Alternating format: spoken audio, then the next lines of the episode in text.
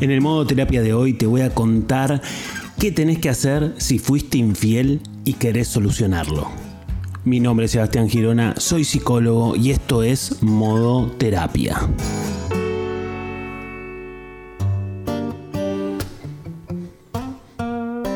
Sí, así como escuchaste en el título, en, en la presentación del capítulo, hay algunas cosas que se pueden hacer si cometiste una infidelidad y estás arrepentido o estás arrepentida y querés continuar en la relación, querés seguir remando y querés tratar de remediar un poco lo que acabas de hacer. Está bueno poder pensar y poder entender de qué se trata, cómo se siente el otro y qué podemos tratar de, de pensar juntos para, para ver qué cosas se pueden corregir. En primer lugar, tenés que entender que la persona que sufrió esa infidelidad, o sea, tu pareja, si vos le fuiste infiel, esa persona está traumatizada psicológicamente.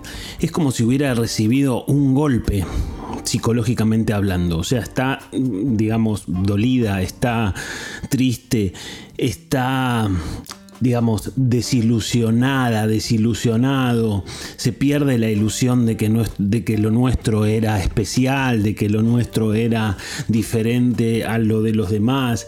Entonces se produce como una traumatización muy importante y muy profunda de esa persona. De hecho, acá, acá, hay que pensar también que se quiebra el contrato de la pareja, se quiebra claramente el contrato de la pareja porque si lo tuyo era una pareja clásica, porque si no, no habría infidelidad, si es una pareja clásica, se, rompe la cláusula fundamental, la exclusividad sexual. Y entonces, a partir de ahí, habrá que ver qué se hace, ¿no? Porque la persona que padece la infidelidad Em, esperaba que vos la cuides y no solamente no pasó eso, sino que muchas veces una infidelidad se siente como una traición. Entonces el primer paso es entender eso, ser conscientes de lo que le pasa. Y ese primer paso incluye también la lógica de que vos que cometiste la infidelidad no te puedes enojar con quien la padeció. Esto que quizás te parece un poco loco, sucede muchísimo, muchísimo. El que, el que realizó la infidelidad está a veces enojado porque la persona que lo padeció quiere hablar del hecho, quiere saber cosas de lo que sucedió. Y la persona que lo hizo tiene que hablar, por supuesto sin llegar a detalles que no van a sumar, sino que van a empeorar, sin llegar a, contar cosas dolorosas y detalles que no son necesarios, pero sí es, es necesario hablar de lo que sucedió. Y en todo caso, eso es lo que genera mucho enojo por parte del que lo cometió. No quieren hablar muchas veces las personas que cometieron esta infidelidad. Esa sería como la primera parte, la primera parte del asunto. La segunda parte es la posibilidad de entender que a partir de ese traumatismo psicológico, la persona que padeció esa infidelidad está inestable psicológicamente hablando. Y esto quiere decir que va a estar muy cambiante y vos lo vas a notar, lo vas a notar y lo vas a padecer. La persona que sufrió la infidelidad un día te va a tratar bien, al otro día te va a tratar mal, una semana va a querer volver, a la otra semana no va a querer volver. Quizás esto se da en el mismo día, a la mañana te trata bien, a la tarde te trata mal, a la mañana quiere volver, a la, a la tarde no quiere volver y a la noche de vuelta quizás sí quiera volver. Es la definición o la descripción más apropiada de una persona inestable, todo lo que te estoy contando. Y de tu lado, además de ser consciente del traumatismo psicológico, además de tener que hablar cuando la persona quiera hablar, también vas a necesitar entender esa inestabilidad. Tampoco te puedes enojar con esa inestabilidad. Entonces a partir de ahí aparece la lógica de poder tener paciencia frente a esa inestabilidad y también poder ser empático o empática frente a esa inestabilidad del vínculo.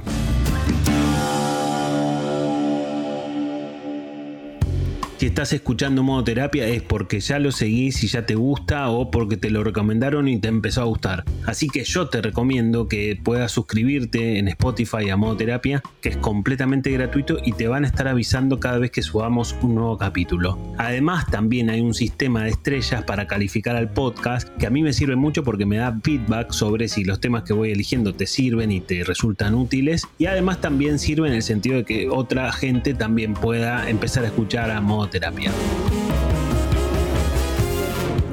Como siempre te cuento también, yo formé un equipo de terapeutas que superviso y en el cual también hago las admisiones, así que si algún tema de los que tocamos acá en modoterapia te generan la inquietud o te generan la necesidad de empezar una terapia, podés enviar un mail a equiposebastiangirona.gmail.com y ahí te van a contar cuáles son las condiciones para empezar el proceso terapéutico con el equipo. Si estás de acuerdo, yo te voy a hacer virtualmente la entrevista de admisión y en esa admisión vamos a poder determinar cuáles son las cosas que te pasan y cuál es la escuela y la persona del equipo que mejor se pueden adaptar a las cosas que te están sucediendo. Así que no lo dudes y si estás con ganas de empezar una terapia, envía envía ese mail.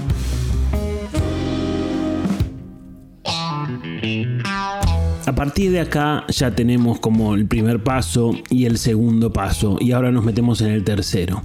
El tercer paso, la tercera cosa que tenés que hacer si fuiste infiel y lo querés solucionar, tiene que ver con el hecho de poder ser transparente con tus actos, con tus conductas, con los que vas a hacer. Va a haber un periodo de tiempo, un periodo de tiempo, en donde la persona que padeció la infidelidad, si es que se intenta reconstruir la confianza dentro del vínculo, esa persona va a necesitar que vos seas más transparente. Esto quiere decir que le cuentes a dónde vas, con quién vas, qué vas a hacer, de qué va la salida, o cómo viene tu semana, diferentes cosas que le puedan transmitir cierta transparencia a quien padeció la infidelidad y que le puedas transmitir como cierta confianza dentro de la situación, ¿no? Por supuesto, estamos intentando reconstruir la confianza dentro del vínculo y entonces va a haber cosas que por ahí te quedan incómodas de hacer, pero en este periodo de tiempo lo tenés que hacer. Por ejemplo, tu pareja te puede llegar a pedir la ubicación. ¿De dónde estás? Mándame la ubicación. Bueno, en este periodo lo tendrías que hacer. Es transmitirle esa confianza. No, no estoy diciendo que esto hay que hacerlo para siempre, por supuesto que no, no, no, no hay que reportarse como si fuera un empleo u otra situación. Pero sí en este periodo donde se intenta reconstruir la confianza, entonces ahí sí necesitas como ser más transparente de lo habitual. Para tratar de que la persona que padeció esa infidelidad entienda que se pueda ir reconstruyendo esa historia. Otra de las cosas fundamentales en esta etapa de transparencia es que tenés que dejar de tener contacto con la persona con la que cometiste la infidelidad. Esto a veces es posible y a veces no es posible porque muchas infidelidades se dan en el marco de un trabajo. Entonces, pues no puedes dejar un trabajo de un día para el otro, es muy difícil eso. Entonces a veces se puede y a veces no se puede. Pero de todas maneras, sea cual sea la situación, si la persona con la que cometiste la infidelidad te escribe, vos tendrías que contárselo a tu pareja. ¿Por qué?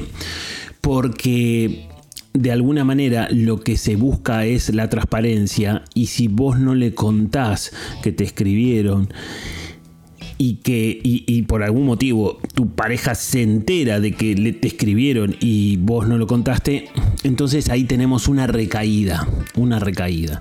Y la recaída puede ser peor que la caída y entonces ahí sí ya no va a haber vuelta atrás. Entonces desde ese punto de vista me parece que es fundamental poder ser transparente y poder digamos, amplificar el volumen de diálogo que vos vas a tener con tu pareja, para en todos los sentidos.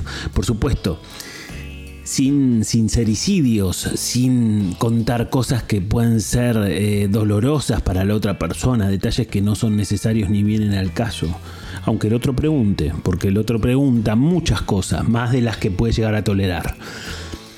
Pero bueno, en definitiva, estos serían los pasos o las etapas a tener en cuenta si cometiste una infidelidad y querés solucionarlo. Fíjate que la expresión de cometer una infidelidad parece que el que cometió un delito, el que cometió un asesinato.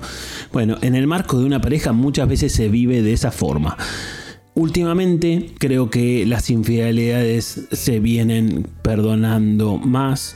Creo que antes eran como determinantes para finalizar una relación. Últimamente en estos tiempos las cosas se contemplan de otra manera, dependerá por supuesto de cuál es la construcción de la pareja, cuál es la vida de la relación, qué cosas han hecho hasta ahora, cuáles son los proyectos, los futuros y demás, pero sucede, sucede más que las infidelidades se perdonan. Dependerá de cuáles son los proyectos, de cuál es la construcción que ha hecho la pareja hasta ese momento, pero sucede, sucede más que las infidelidades se perdonan. Si te sirvió este capítulo, podés compartirlo con alguien que esté atravesando una situación parecida o porque cometió una infidelidad o porque la padeció.